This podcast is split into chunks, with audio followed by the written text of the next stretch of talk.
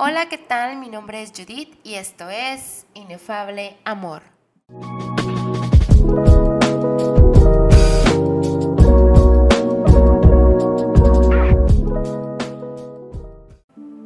El día de hoy traigo para ti el segundo tema de este podcast y se llama Dependiendo de Dios.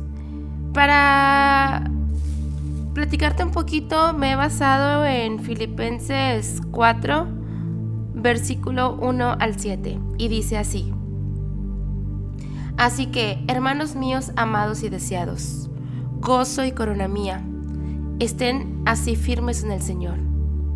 Ruego a Bodio y a Sintique que sean de un mismo sentir en el Señor. Asimismo, te ruego a ti también, compañero fiel, que ayudes a estos que combatieron junto conmigo en el Evangelio, con Clemente también y los demás colaboradores míos, cuyos nombres están en el libro de la vida. Regocijaos en el Señor siempre, otra vez digo, regocijaos. Vuestra gentileza sea conocida de todos los hombres, el Señor está cerca.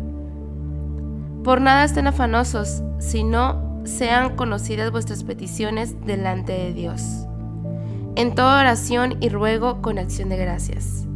Y la paz de Dios, que sobrepasa todo entendimiento, guardará vuestros corazones y vuestros pensamientos en Cristo Jesús. Filipenses 4 del 1 al 7. Y bueno, antes de entrar un poquito en el tema, quiero compartirles un poco sobre esta carta que Pablo escribió a los filipenses. Cuando Pablo escribe esta carta, se encontraba en la cárcel lo habían acusado por algún cargo y algunos ciudadanos levantaron cargos en su contra. Los llevaron a juicio y como veredicto final le dieron una condena de muerte. Pablo fue condenado por sus ideales que iban en contra del gobierno, pero él aún no sabía cuál era el veredicto que le esperaba. No sabía que iba a ser sentenciado a muerte. Entre datos de la Biblia se sabe que Pablo fue encarcelado por lo menos unas siete veces y muchas de esas veces él sufrió torturas, lo desnudaron, lo azotaron, lo encadenaron, etc. Realmente no hay mucha evidencia de cómo eran ante las cárceles, pero sí se sabe que eran espacios muy reducidos y con demasiada gente. Había poca circulación de aire, olía mal, estaba oscuro, era dañino para la salud y era causante de muchas enfermedades. Además recibían torturas mentales y físicas. Llegó un punto en el que Pablo ya no sabía si querer vivir o morir, aunque para él morir en Cristo era ganancia. A quien Pablo escribía estas cartas eran los filipenses, que en su mayoría eran mujeres líderes y valientes, apoyadas de hombres líderes que estaban al frente de la comunidad cristiana. Los filipenses constantemente eran amenazados por sus ideales en Cristo y porque esto era ir en contra de su gobierno ya que proclamaban a Dios como su gobernante. Además, padecían escasez de recursos financieros. Se encontraban también en la mira porque iban a visitar a Pablo, pero su amor hacia su amigo era tan grande que, que se preocupaban mucho por él, pues se encontraban angustiados por la situación en la que Pablo estaba pasando, de saber que él estaba en la cárcel sufriendo y todo ese tipo de cosas. Y Pablo, dentro de la cárcel, a pesar de querer dar mensajes de ánimo, también se encontraba angustiado y preocupado por no saber qué es lo que le esperaba, por tener la incertidumbre de una posible condena de muerte. Me imagino que dentro de todas esas veces en las que Pablo estuvo en la cárcel, siempre tuvo ese pensamiento de que probablemente le iban a matar y que ese, y que ese iba a ser su condena. Pero imagínense o sea, siempre llegar a la cárcel y pensar en, eso y no saber cuándo va a ser el día en el que realmente pase. En esta ocasión pues ya era un hecho de que estaba condenado a muerte, pero él aún no sabía, pero sí tenía la incertidumbre y tenía esa preocupación. Aunque como mencionaba antes, decía Pablo que, que el morir en Cristo era ganancia, entonces para él era sumamente satisfactorio el saber que al morir iba a estar en la presencia de su amigo Jesucristo. A pesar de todo, de la situación en la que él se encontraba en la cárcel y todo lo que estaba sufriendo, todo lo que estaba padeciendo. Pablo aún así sabe que absolutamente todo depende de Dios. Y que todo Dios lo hace conforme a su voluntad. Yo me imagino a Pablo en esos momentos, encerrado, preocupado, angustiado, escribiéndole carta a sus amigos, cartas de ánimo, fe, esperanza. Y qué difícil es, ¿no? Dar una palabra de aliento cuando sentimos que nuestra vida se derrumba, cuando estamos en una situación súper difícil que no sabemos qué es lo que va a pasar, no sabemos en qué va a terminar. Y aún así, que alguien se te acerque y tratar de dar una palabra de aliento, ouch, qué difícil.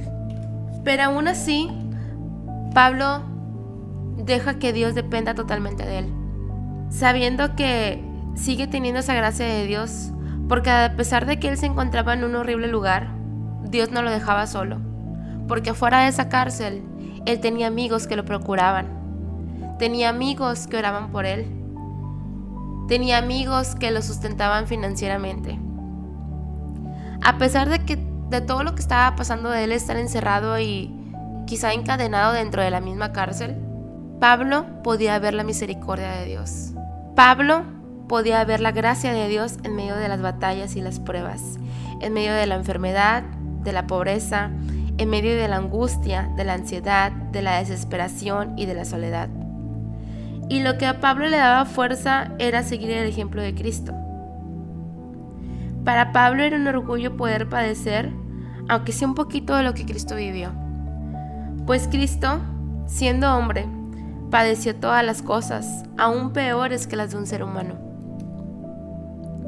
Cristo se hizo esclavo, se dejó humillar y fue también condenado a muerte, para después ser exaltado por Dios y tener un nombre sobre todo nombre. A Pablo le daba esperanza que si moría, resucitaría y estaría con Cristo.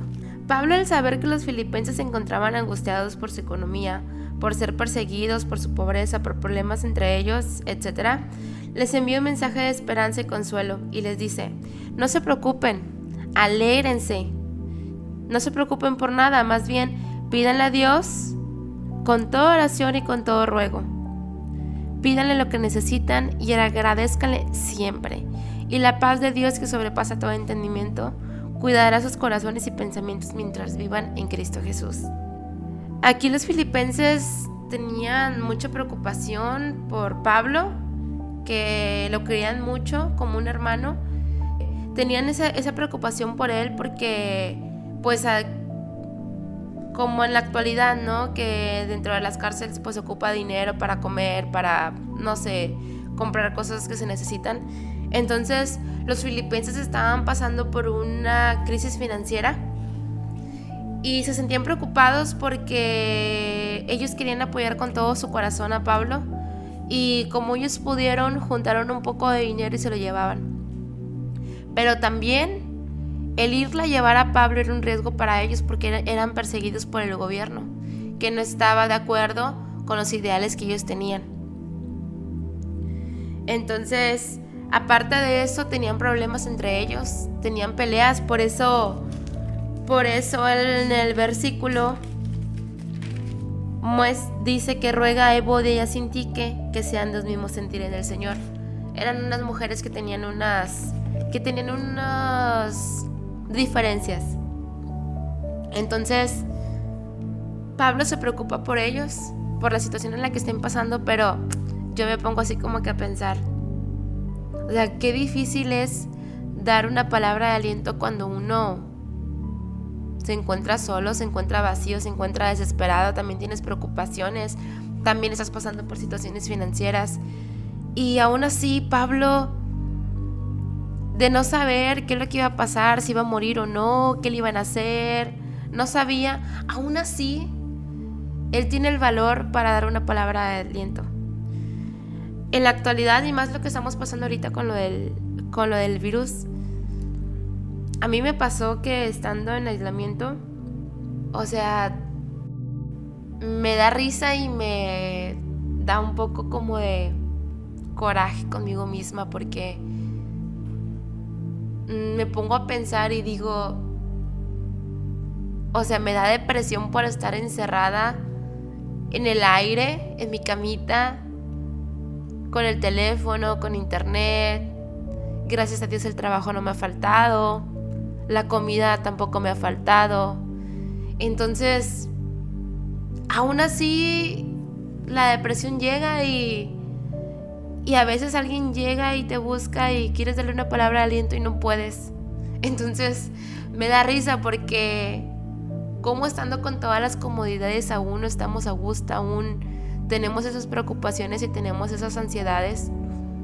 Y como Pablo, a pesar de que estaba en un lugar tan horrible, estaba encerrado, no tenía dinero, dentro del dentro de la cárcel parece que también estaba encarcelado y estaba en un de repente yo creo para algo así leí que lo que lo ponían en una como en una celda oscura aparte sin ventilación sin nada. Entonces imagínense se hacía calor el calor insoportable la humedad que había ahí los olores porque pues no la gente ni iba al baño entonces ahí mismo tenía que hacer del baño. ¡Ah! qué asco entonces qué difícil qué difícil para Pablo aún a pesar de todo lo que estaba pasando estarse preocupando por la demás gente que porque tenían problemas entre ellos, que porque tenían crisis financiera, porque estaban angustiados, etc. Entonces yo me siento un poquito reflejada en esos filipenses. En la actualidad hay muchas cosas que nos preocupan.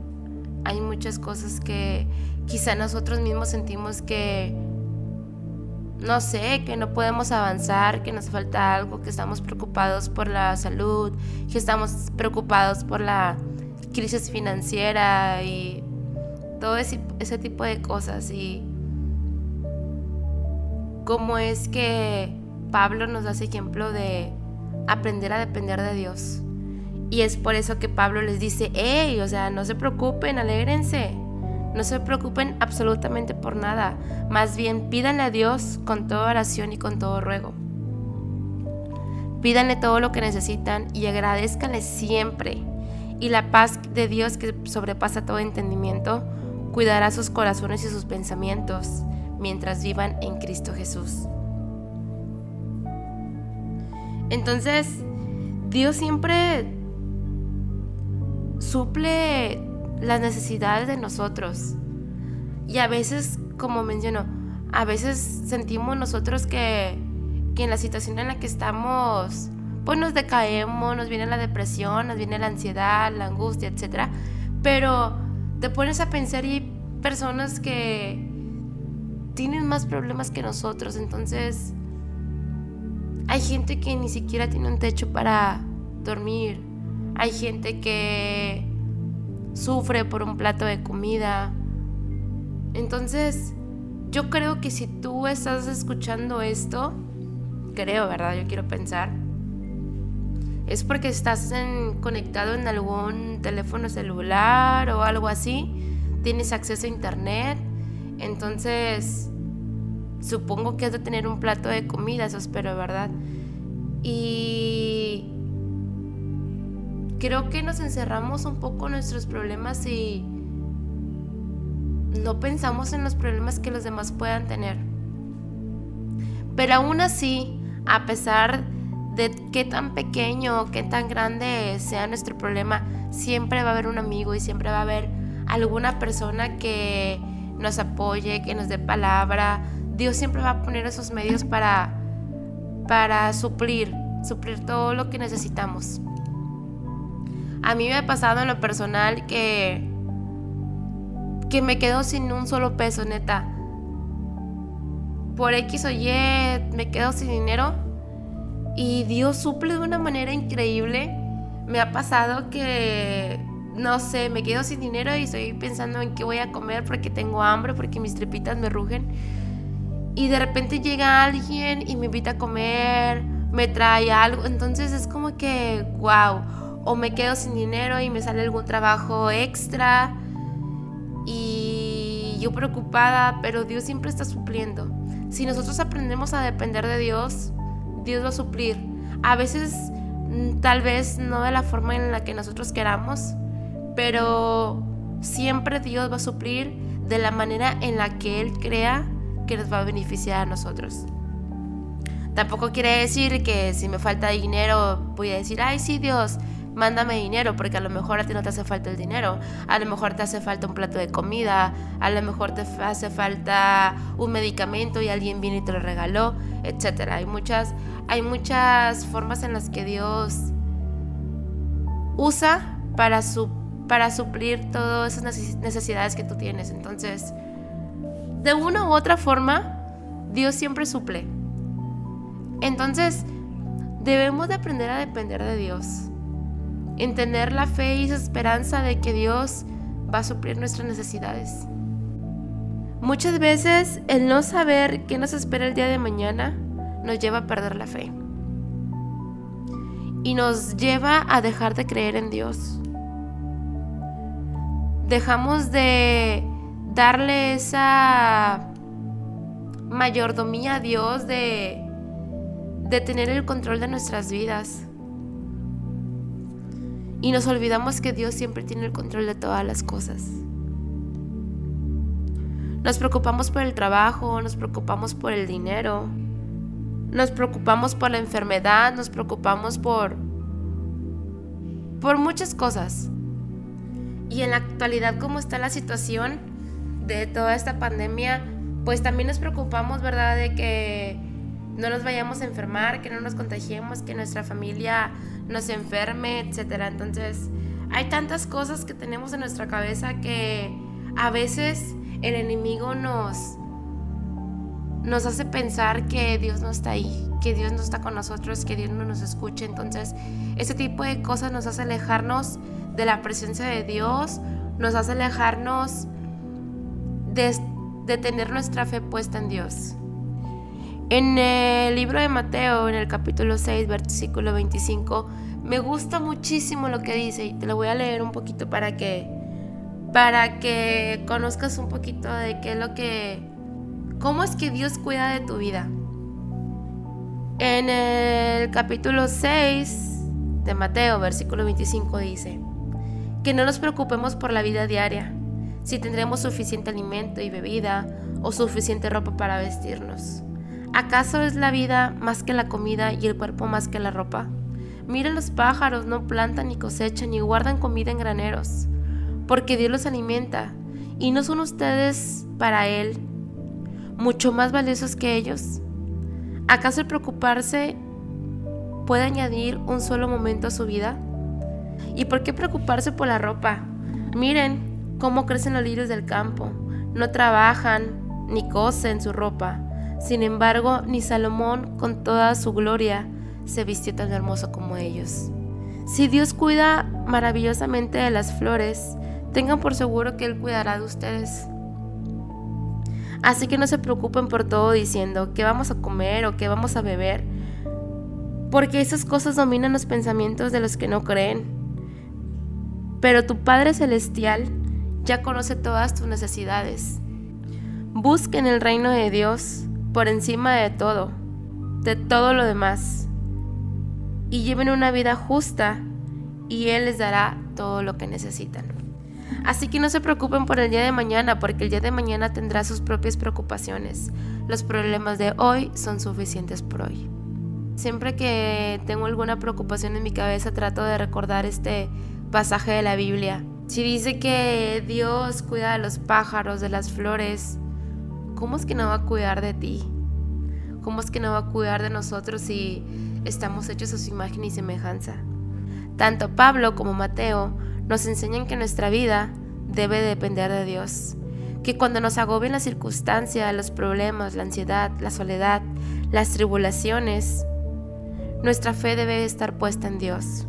Muchas veces valoramos más las cosas materiales y nos preocupa no poder comprar la ropa que queremos, el vestido Gucci que mi amiga se compró, el carro de reto en Tokio, o el de Cristiano Ronaldo, o el Mustang feo de tu vecino.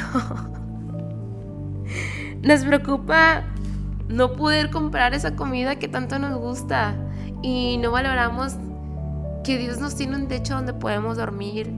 Que el día de hoy nos levantamos y podemos respirar, que tenemos un plato tan siquiera de comida en nuestra mesa, cuando menos un pan pudimos comer, que tenemos salud, que Dios nos ha protegido de ese virus, que y si ya nos dio, gloria a Dios porque aquí estamos.